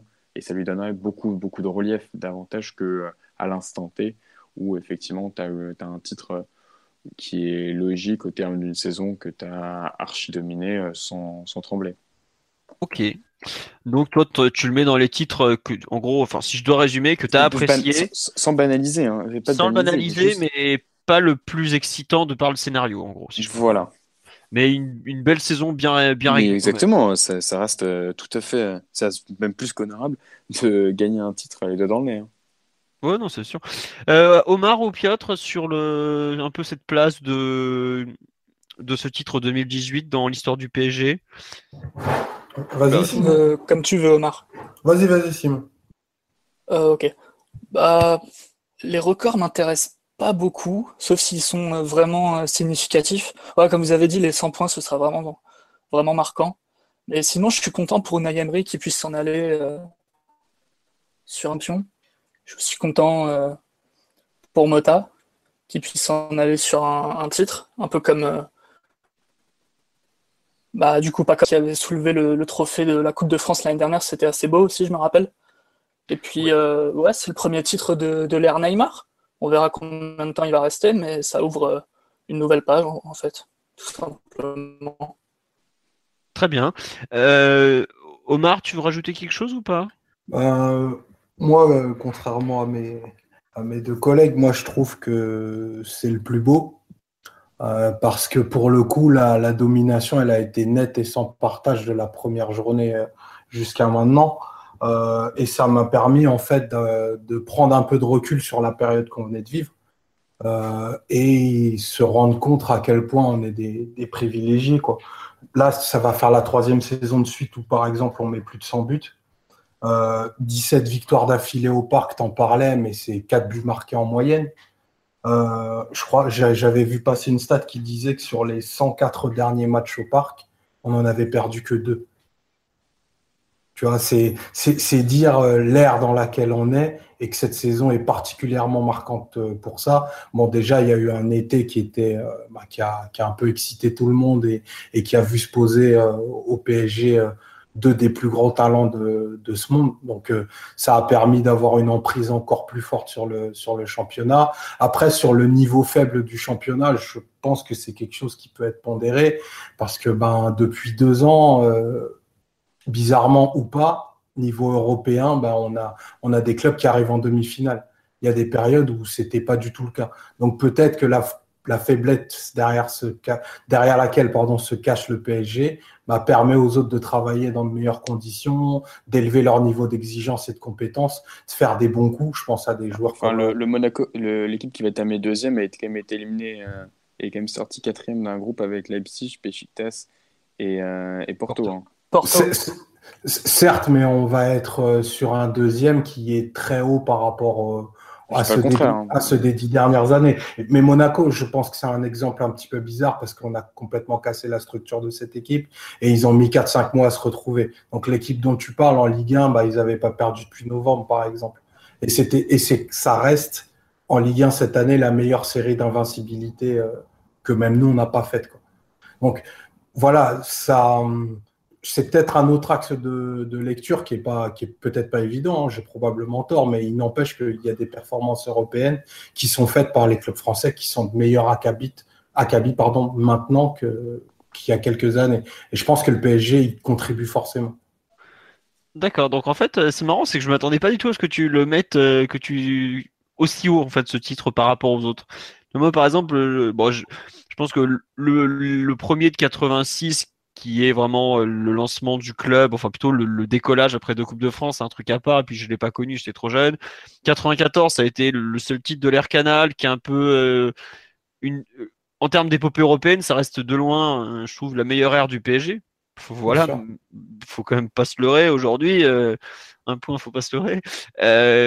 malgré les investissements actuels, les, les performances européennes sont pas à la hauteur, alors qu'à l'époque, euh, bon, le PSG a beaucoup dépensé Canal+. Il hein, faut pas faire croire qu'on était un club de pauvres. Hein. Ouais, il y avait trois coupes d'Europe aussi. Voilà, il y avait trois coupes d'Europe, mais on a fait, il y avait des vrais exploits dans tous les parcours européens. Il y avait des exploits. Ouais, tout à fait. Cette année, voilà, cette année, le parcours européen, le seul exploit, c'est que tu mets une raclée. Enfin non, tu as un parcours en poule qui est parfait, mais c'est au printemps que la Coupe d'Europe se donne toute sa grandeur dans les compétitions aller-retour. Et là, t'es pas au rendez-vous. L'année dernière, c'était Bon, enfin, il y avait eu un cas particulier avec euh, le top puis le, sommet de l'horreur. Mais bon, voilà. Et après, donc ouais, pour comparer, c'est en fait ce titre pour moi, tu peux le classer par rapport aux autres de QSI. Et je l'ai un peu préféré. bon, le premier restera un peu un cas à part et celui face à l'OM de Bielsa et l'OL de Fournier était un très beau titre. J'avais beaucoup aimé. C'est plus beau. Moi, j'avais vraiment beaucoup aimé parce qu'il y avait deux concurrents de très bonne qualité. Le PSG-OM au parc contre l'OM de Bielsa ou le OM-PSG, c'était des matchs de niveau, euh, je le dis sans honte, quart de finale de, Ligue des Champions, mais sans problème. On a vu des quarts de finale de Ligue des Champions qui n'étaient sûrement pas aussi aboutis ces, ces dernières années, voire même des demi qui n'étaient pas terribles non plus. Et euh, je le mets juste en dessous de celui-là. Même celui de 2013 n'était pas spécialement euh, glorieux comme titre. Enfin, j'avais pas spécialement aimé. Euh, on était, enfin, si c'était bien parce qu'on regagnait un titre depuis 19 ans, mais dans le contenu c'était pas terrible. Là, le contenu, comme tu l'as dit, est quand même globalement de très bonne qualité. Il n'y a pas, il y a pas eu beaucoup de matchs ratés. je sais qu'hier, c'était avec un twitto qui écoute souvent le podcast, il me disait ouais, on a eu 10 matchs, on a été en difficulté, mais c'est rien 10 matchs à échelle d'une saison et globalement, il y a rarement des matchs où à l'issue desquels on s'est dit ouais le PSG était pas au niveau quoi. Moi de tête, je, retiens le match raté à Marseille où là on est vraiment enfin je le trouve vraiment pas bon. Le ah, match à saint Il y a un fait émotionnel extraordinaire, tu vois, ça restera euh, peut-être dans l'histoire du PSG quoi. La clim de Cavani. Ah, complètement. Le, match raté est incontestable, mais il y a quand même ça qui, fait que bah, c'est un match qui restera quoi. Un des meilleurs moments de la saison, Cavani qui, euh, qui détruit ah, ah c'est fantastique. Mais après, tu vois, le match m'avait, le contenu avant m'avait tellement saoulé que ça a été un, un demi-palliatif. Alors qu'il y a eu des années où le 3-2 au Vélodrome quand, on va face à l'OM de Bielsa justement était incroyable. Le 5-1, bon finalement on gagne pas, mais c'était autre chose, tu vois. Enfin on gagne pas le titre hein, parce que le match quand tu gagnes 5-1 en général t'es bien placé pour le gagner. Mais euh, il y a eu des, des, moments dans cette saison où je trouve qu'on a été d'un niveau de performance moyen très élevé, euh, très très élevé. On perd même à Strasbourg. Enfin, Strasbourg, ils gagnent 2-1, c'est un miracle de chez miracle. Ils ont deux frappes dans le match. Nous, on a, je crois, euh, combien? 18 frappes, je crois, ou 20, 23 frappes. Enfin, un truc hallucinant. Il y a celui à Lyon, pareil, bah, on perd sur deux buts sortis de nulle part. le coup franc euh, où Alphonse part aux fraises et la frappe de deux pailles dans la lucarne. Mais globalement, le niveau moyen à sur la saison, je le trouve très très bon.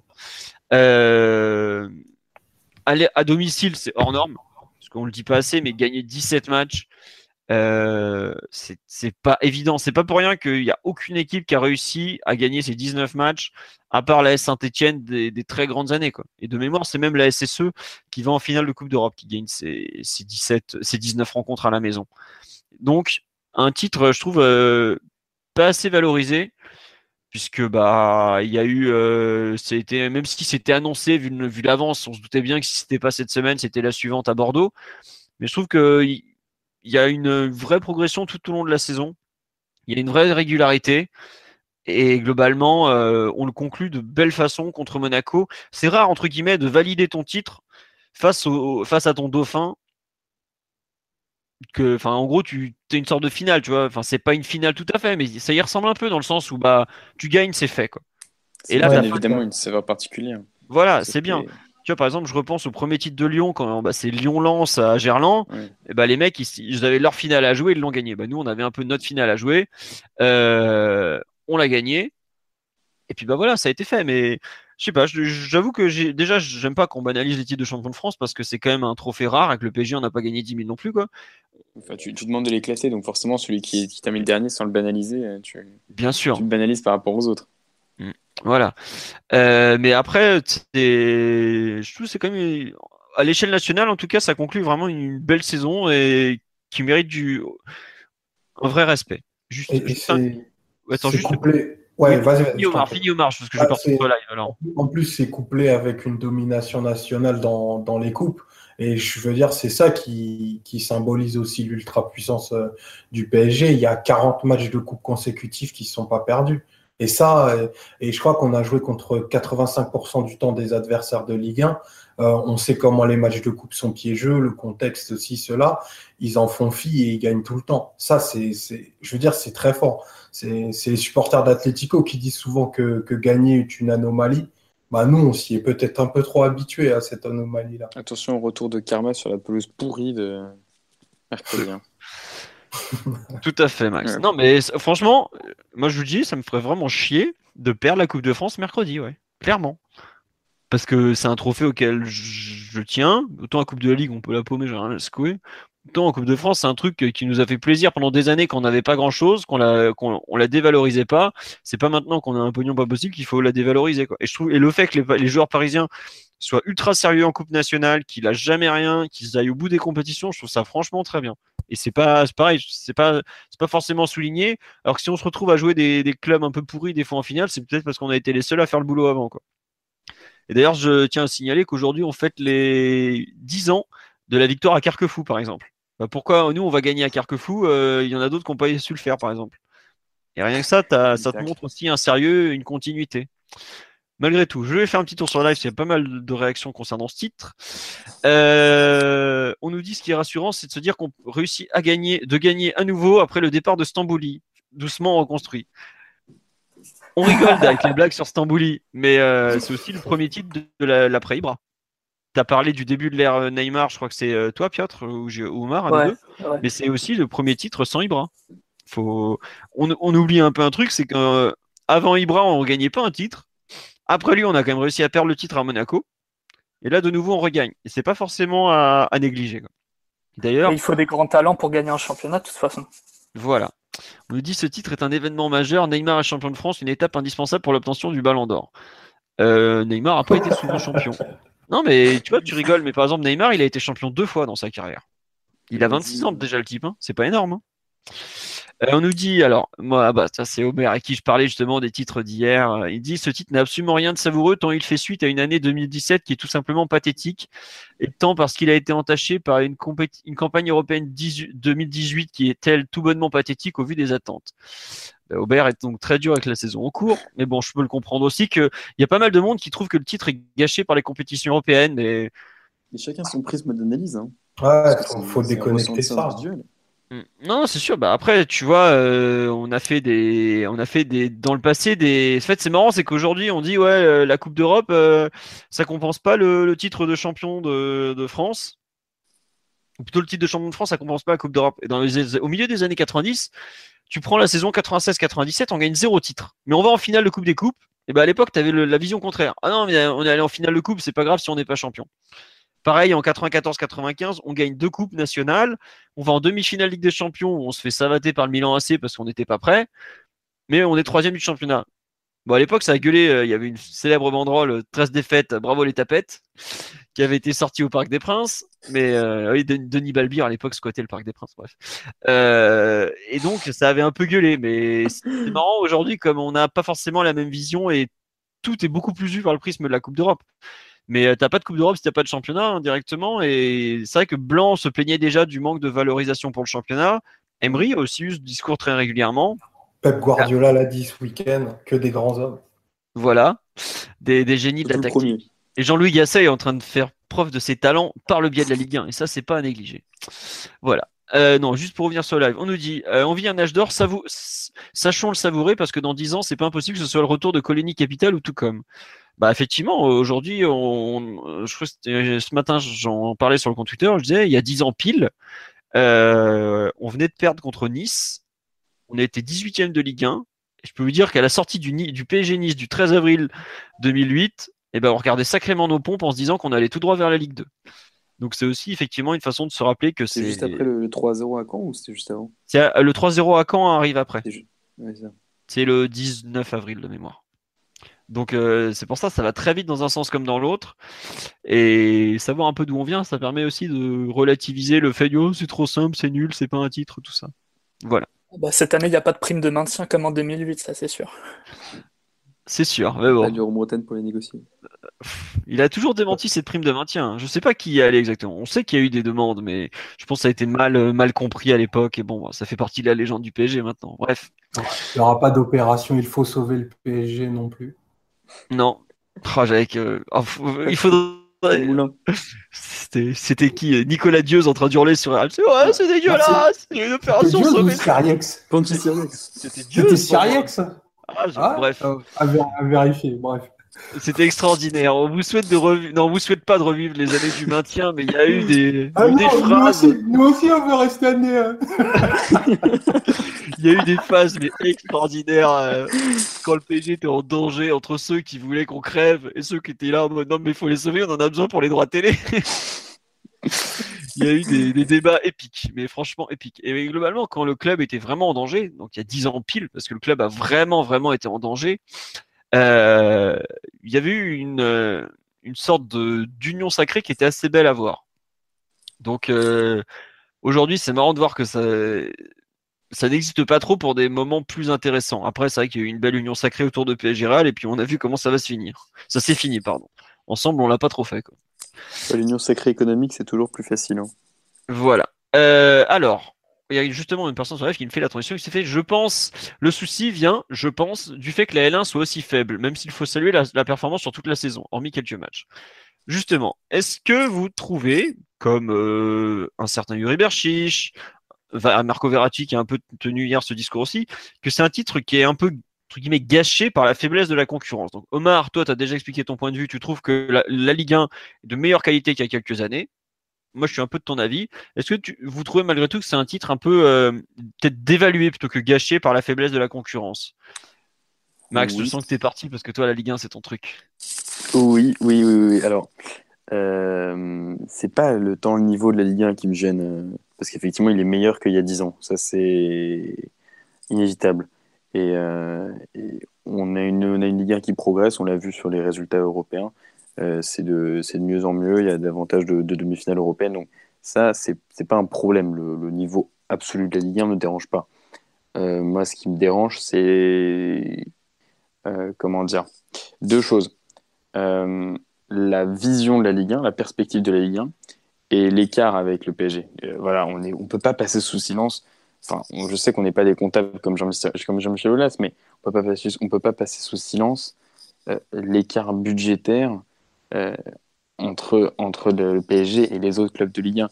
Je veux bien qu'effectivement un tel écart existe en Allemagne avec, euh, avec le Bayern, mais euh, ou même effectivement en, Italie, tu, tu tentes vers un, tel écart avec la Juve, mais le, la- au PSG, c'est exponentiel, c'est abyssal l'écart avec le, le deuxième de, de Ligue 1, que, que ce soit Lyon ou, ou Monaco. Donc tu as trop, je trouve, d'écart pour qu'effectivement tu as une compétition qui est pas tuer d'avance, mais ça participe à, effectivement à, une concurrence qui n'est pas pure et parfaite. Et dans, de ce point de vue-là, la, la, concurrence, elle est un petit peu galvaudée. Et, et inévitablement, tu tombes dans bah, le PSG, euh, c'est juste une logique, ça devient juste une logique. Euh, et, de ce point de vue-là, euh, on est un peu dans le, dans le titre sans saveur, sans émotion, où de toute façon, on savait que, on savait le, je sais plus quand est-ce qu'on a, on a commencé la Ligue 1, mais on savait le 3 août, quand on signait Neymar, que le PSG était champion. Et ça, ça évidemment, ça gâche, ça gâche forcément l'attrait de, du, de, la victoire. Et deuxième aspect, effectivement, quand je disais la Ligue 1, la perspective de Ligue 1, c'est d'une part, un renoncement terrible des adversaires, et d'autre part, tu as des adversaires qui ont des modèles économiques à milieu du tien. Donc des adversaires qui ont des modèles économiques qui ne sont pas basés sur une victoire en Ligue 1, mais qui sont euh, fondés sur aller chercher un podium, aller chercher des places européennes, aller revendre nos meilleurs joueurs pour en acquérir d'autres, les former euh, pour pouvoir faire de, la plus-value. Donc, tu es, dans deux mondes différents. Et le PSG ne joue pas le même championnat, on ne peut pas le nier. Et effectivement, le PSG a gagné son, son, championnat, mais euh, la, concurrence, elle est tellement, elle est tellement annihilée que euh, c'est nécessaire que ça entache sur, euh, sur la qualité du titre.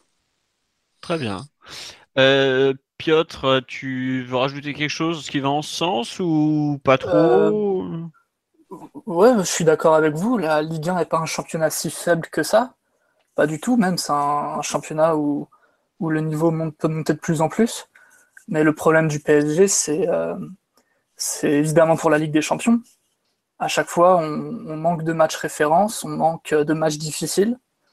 Euh, on n'a pas cette habitude du très très haut niveau euh, bien étalé sur toute l'année. Et euh, ça fait des années qu'on en parle et, qu'on, et je pense que unanimement on juge que c'est un problème. Donc ouais, moi j'aimerais des Monaco 2017, j'en aimerais tous les ans. Voilà. Très bien. Je vous rejoins sur un point, le niveau est pas assez élevé, ça c'est sûr. Euh, bah, je trouve que Berchiche l'a bien décrit. C'est quand il parle du. Est-ce qu'il y a l'équivalent de l'Atlético Madrid en France? Euh, Non, même pas quoi. Enfin, et c'est que le troisième club du championnat, par exemple. On est un peu trop tout seul depuis cet été, puisque le Monaco 2017, comme tu, fais très bien en parler, parce que ça a été une excellente euh, locomotive pour la Ligue 1. Ça nous a offert un beau duel, même si on le perd finalement. Mais euh, moi, j'aimerais bien que les adversaires, surtout, ils n'arrivent pas euh, avec le short sur les chevilles dès, le coup d'envoi. C'est ça le pire, je pense. C'est le renoncement qui est terrible. Ok, ils sont moins bons, mais euh, voilà, l'écart financier, exactement la même réaction que le Twitos. L'écart financier ne fait pas tout. L'équipe adverse aborder mieux les matchs contre nous. ça changerait des choses. Des bons plans de jeu qui ont été opposés au PSG cette saison, franchement, il n'y en a pas eu beaucoup. Alors que Paris n'était pas une équipe euh, en Coupe d'Europe. On avait vu qu'il y avait des, faibles sur, euh, des points faibles sur quelques trucs. Il y a eu des, équipes très. Je pense, franchement, une équipe comme 3, par exemple, ils ont proposé un des meilleurs plans de jeu de la saison au Parc des Princes. Euh, c'est pas. Enfin, j'estime que des équipes plus talentueuses auraient pu faire beaucoup mieux. Quoi. Marseille, ils viennent au parc, ils font rien. Quoi. Ils font que dalle. Ils servent à rien, ils font rien. Bah ça, je trouve c'est pas normal. Et déjà qu'on manque un peu d'opposition, il faut vraiment que les gros s'assument un peu plus dans les bons matchs. Le seul gros qui nous a vraiment gêné au Parc des Princes cette saison, c'est euh, Lyon.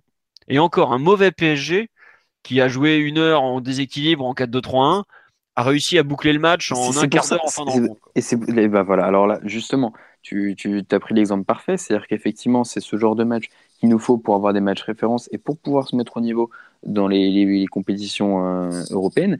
Mais c'est ce genre de match qui, effectivement, te, quand tu es adversaire du PSG, mais doit te dégoûter, doit te frustrer à un point hallucinant. Tu as un PSG, tu as sûrement l'un des plus faibles PSG de la saison, euh, et tu perds quand même 2-0.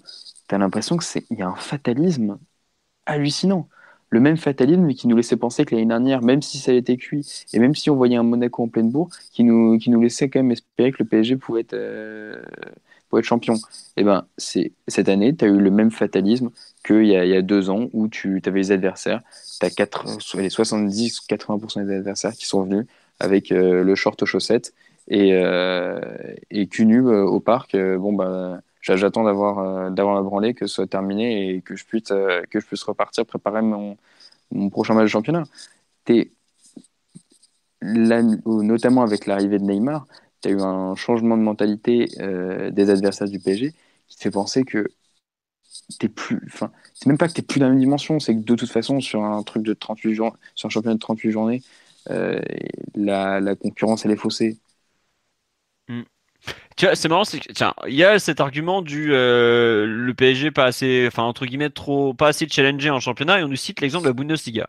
Alors déjà, il y a un truc, c'est que par exemple cette année le Bayern, les adversaires du Bayern, se sont, enfin le Bayern s'est plaint de la faiblesse des adversaires. Mats Hummels a notamment fait une sortie qui a beaucoup fait parler en Allemagne, quand a dit ouais on est, on est pénalisé au niveau européen parce qu'on manque de concurrence à échelle nationale. Et, malgré ça, cette année, je suis d'accord que la Bundesliga n'est pas d'un niveau extraordinaire. Euh, je tiens un club comme Leipzig, par exemple, qui était en quart de finale Coupe d'Europe, n'est que sixième. Nous, Marseille, ils sont euh, troisième ex aequo. Hein. Ça vous donne déjà une petite indication, sachant qu'il n'y a que 18 équipes en Bundesliga. Après, dans ce cas, tu, dis que Dortmund, euh, qui est non, mais Dortmund, quatrième, bah, se, fait sortir salement par, par, par Salzbourg, oui, c'est ça. Ouais, mais Dortmund, ils, sont. la Bundesliga, cette année, les, les, places 2, 3, 4, 5, c'est pas, c'est pas des très bonnes équipes.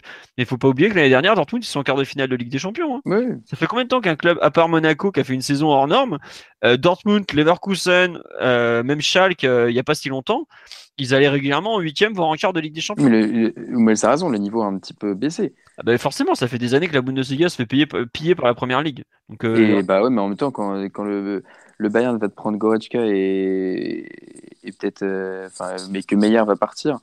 Euh, le Bayern ne peut pas se plaindre d'une concurrence qui est faussée quand tu prends libre l'un des meilleurs joueurs de l'équipe qui finit deuxième. Ouais. Mais après, voilà, mais ça reste un Faut pas non plus avoir le beurre et l'argent du beurre. Après, après, je pense que ce que vous dites est à inscrire dans un contexte global européen où il y a une ultra-domination de, quelques clubs. Euh, tu prends le cas de l'Italie, où la Juve va probablement gagner son septième titre consécutif. Euh, je crois qu'on en est à 5 ou 6 pour le Bayern. Euh, il y a qu'à voir aussi, ben, ben, quasiment dans toute l'Europe, il y a une mainmise des titres par une poignée de clubs qui est faite.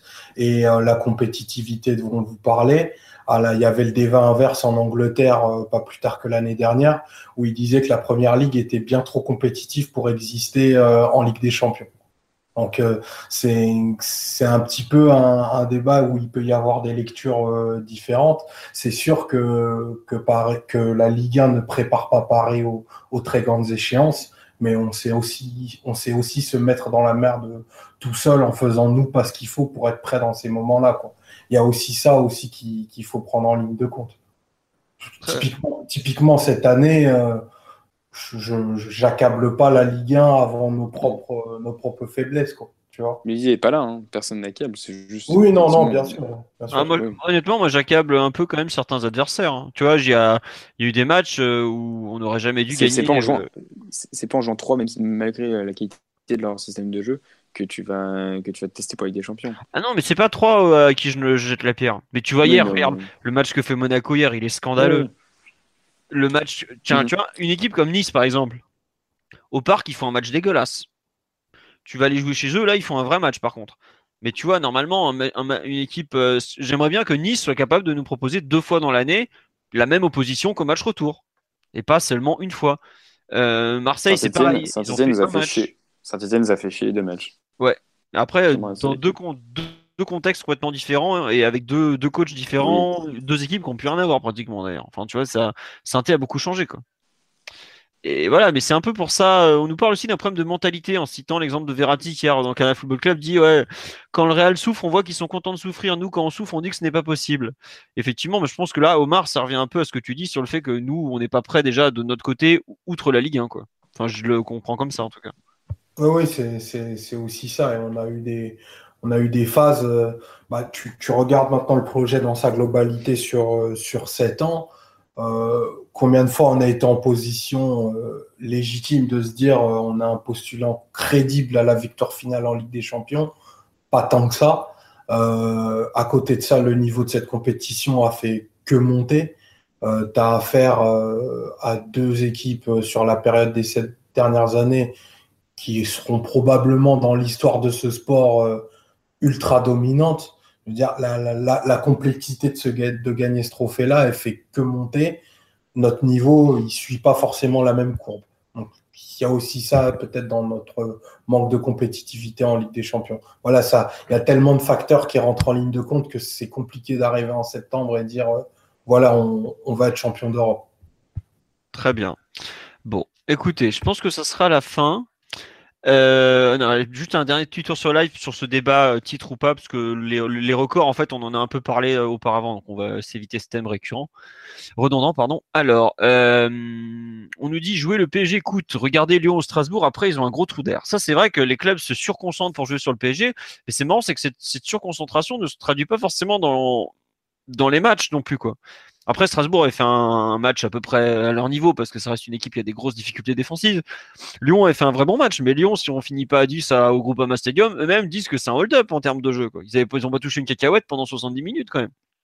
Donc bon. Euh, on nous dit le mieux c'est d'avoir deux rivaux pour avoir des défis sans que le championnat ne pompe trop d'énergie. Bah ça après, est-ce que euh, à l'avenir, par exemple, l'OM Champions Project arrivera à rester euh, un peu plus constant, un peu plus en haut de niveau, en haut de tableau? Faudra voir. Est-ce que euh, Lyon va réussir à passer un cap? Combien de joueurs va vendre Monaco? C'est toujours la grande question. Parce que bon, on sait très bien que euh, l'an dernier, ce qui Monaco, ils avaient même pas fini de fêter leur titre, qu'ils étaient déjà en train de compter l'échec, quoi. Donc euh, il y a beaucoup de, choses à, voir pour dans la durée, mais bon, on verra à l'avenir ce que qui va nous, nous être réservé. Et puis, sachant que l'année prochaine, on va avoir des problèmes avec les retours tardifs de Coupe du Monde. On sait très bien que la Coupe du Monde à digérer, c'est toujours compliqué. C'est pas pour rien que la saison 2014-2015 avait été très, très, très compliquée au début. Nouvel entraîneur. Est-ce que finalement, c'est pas un mal pour un bien de pas forcément avoir un championnat trop exigeant pour reconstruire une équipe, se relancer? À voir on verra dans la durée. Quoi. On nous parle de l'AS Roma qui effectivement n'est que quatrième de Serie A. Est-ce que c'est pas euh, une source d'inspiration? Faudra voir. Faudra, déjà voir l'entraîneur nommé, même s'il y a très très très forte chance, très très très très très forte chance que ça soit Tourelle. Faudra voir un peu l'effectif qu'il aura à disposition, quand est-ce qu'il aura ses joueurs, qu'est-ce qu'il compte mettre en place, etc., etc. Les éventuelles sanctions de l'UEFA, comme tu as dit Omar, parce qu'on ne sait pas, on, va être, on a un premier rendez-vous le 20, donc vendredi, et ensuite les sanctions définitives ou pas, puisqu'on n'est pas sûr d'être sanctionné, il faut quand même le rappeler, euh, arriveront vers la mi-mai, euh, mi-juin, pardon. Euh, il y a beaucoup de choses, le tirage au sport Ligue des Champions notamment, donc il y a énormément, énormément de choses. Bref, on verra l'année prochaine avec les effectifs, on va pas se, va pas enterrer définitivement le PSG et la Ligue 1 surtout, ce très beau championnat. On va passer aux résultats des autres équipes du week-end puisque bah il y a eu quelques matchs de, de jouer. En hand, tout d'abord, on a fait une bien belle opération puisqu'on est allé. Enfin, il y a eu deux matchs de hand dans la semaine. Donc, il y a eu d'abord en championnat, on, a battu euh, Nantes de mémoire 31-29. Donc, on revient à deux points de Montpellier euh, avec le goal average en notre faveur en cas d'égalité. Donc, c'est une très bonne opération parce que Montpellier enchaîne les matchs entre la Ligue des Champions, le championnat et il commence un peu à craquer. On va voir comment ça va se finir, mais en tout cas, euh, c'est très important de gagner contre Nantes et on l'a fait avec euh, bah, deux, buts, donc 31-29, une bonne chose. Ensuite, ce week-end, on jouait la demi-finale de la Coupe de la Ligue à Chambéry. On a fait le travail, victoire 27-24, avec une très bonne nouvelle, savoir le retour de Nicolas Karabatic sur le terrain, même s'il n'a pas été très bon parce qu'il a mis, je crois, un but en six tentatives, donc c'est pas terrible en ronde. Euh, finale contre Nîmes de mémoire en le 5 mai prochain, ça jouera. Et voilà, et on joue la, ligue, quart de finale Ligue des Champions contre Kielce le, bah, la semaine prochaine, justement, le samedi prochain de mémoire. Chez les féminines, on jouait euh, PSG Synthé, enfin plutôt Synthé PSG version euh, Coupe de France. Victoire 3-0. Deli qui ouvre le score à la demi-heure de jeu. Euh, Katoto qui marque le but du break à l'heure de jeu et un quart d'heure de la fin. C'est de mémoire Périsset sur penalty qui met le troisième but. Voilà. Le compte rendu était publié samedi après sur le dimanche après-midi sur le site. Et enfin la réserve qui s'est inclinée malheureusement 2-1 face à Schittigheim euh, je n'ai pas eu le temps de, vous retrouver qui avait marqué et quand. On s'incline 2-1 finalement euh, face à une équipe qui était en haut de tableau. Euh, il y a eu globalement Paris joue à Lyon la semaine prochaine. On a frôlé l'égalisation en fin de match, mais c'est à peu près tout ce dont je me rappelle. Je suis désolé, je suis pas du tout au niveau là-dessus. Mais bon, globalement, le, PSG ayant réussi pas mal de bonnes choses dernièrement, on est bien calé en en milieu de tableau et ça devrait passer pour le maintien globalement. Voilà. Sur ce, oui, U17, U19 n'ont pas joué ce week-end, puisque de mémoire, c'est les vacances scolaires en France. Donc il n'y a pas de match, logiquement. Euh, on va vous souhaiter une bonne soirée, puisqu'on est arrivé au bout de ce podcast. On vous dit merci pour votre fidélité. On espère que vous avez passé un bon moment à propos de PSG Monaco, du titre de champion. On reviendra lundi prochain pour débriefer euh, Bordeaux PSG. On continuera peut-être notre petit tour d'horizon des, des lignes du, du, PSG, puisqu'on a parlé des latéraux de mémoire, de la défense centrale, etc., etc. Donc on verra. Le sujet, les thèmes seront publiés avant le, le podcast. Et puis, bah, on va tout simplement vous souhaiter une très bonne soirée à tous. Sur ce, au revoir et encore merci pour votre fidélité en direct ou en replay. Un petit coucou aussi à l'ami Clarim avec lequel je suis allé revoir Mamadou Sakho et Johan Kabaye au football, jouer au football du côté de Crystal Palace ce week-end. Les deux vont bien. Johan Kabaye est toujours un danger public sur le terrain. Vous pouvez être assuré. Sur ce, au revoir tout le monde. Ciao, ciao. Ciao, bonne soirée. Ciao.